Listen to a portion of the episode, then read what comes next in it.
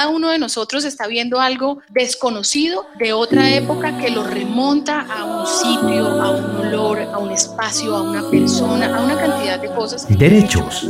¿Qué me importa la historia de la independencia? ¿Qué me importa la historia de la colonia? Memorias. Que genera la recuperación de nuestra memoria. La creación electrónica, la plástica y los audiovisuales reunidos en el tercer Salón de Arte Crea. Era literalmente un laboratorio de ideas, era un taller de experimentación. El tercer Salón de Arte Crea los derechos humanos en la construcción de memoria. Participa y comparte tus maneras de verlos y habitarlos. Tercer Salón de Arte Crea cómo eso hace parte fundamental de un país y de una nación y de lo que nosotros somos como colombianos. Derechos, identidades, territorios y memorias. Archivo de Bogotá, calle Sexta B, número 575.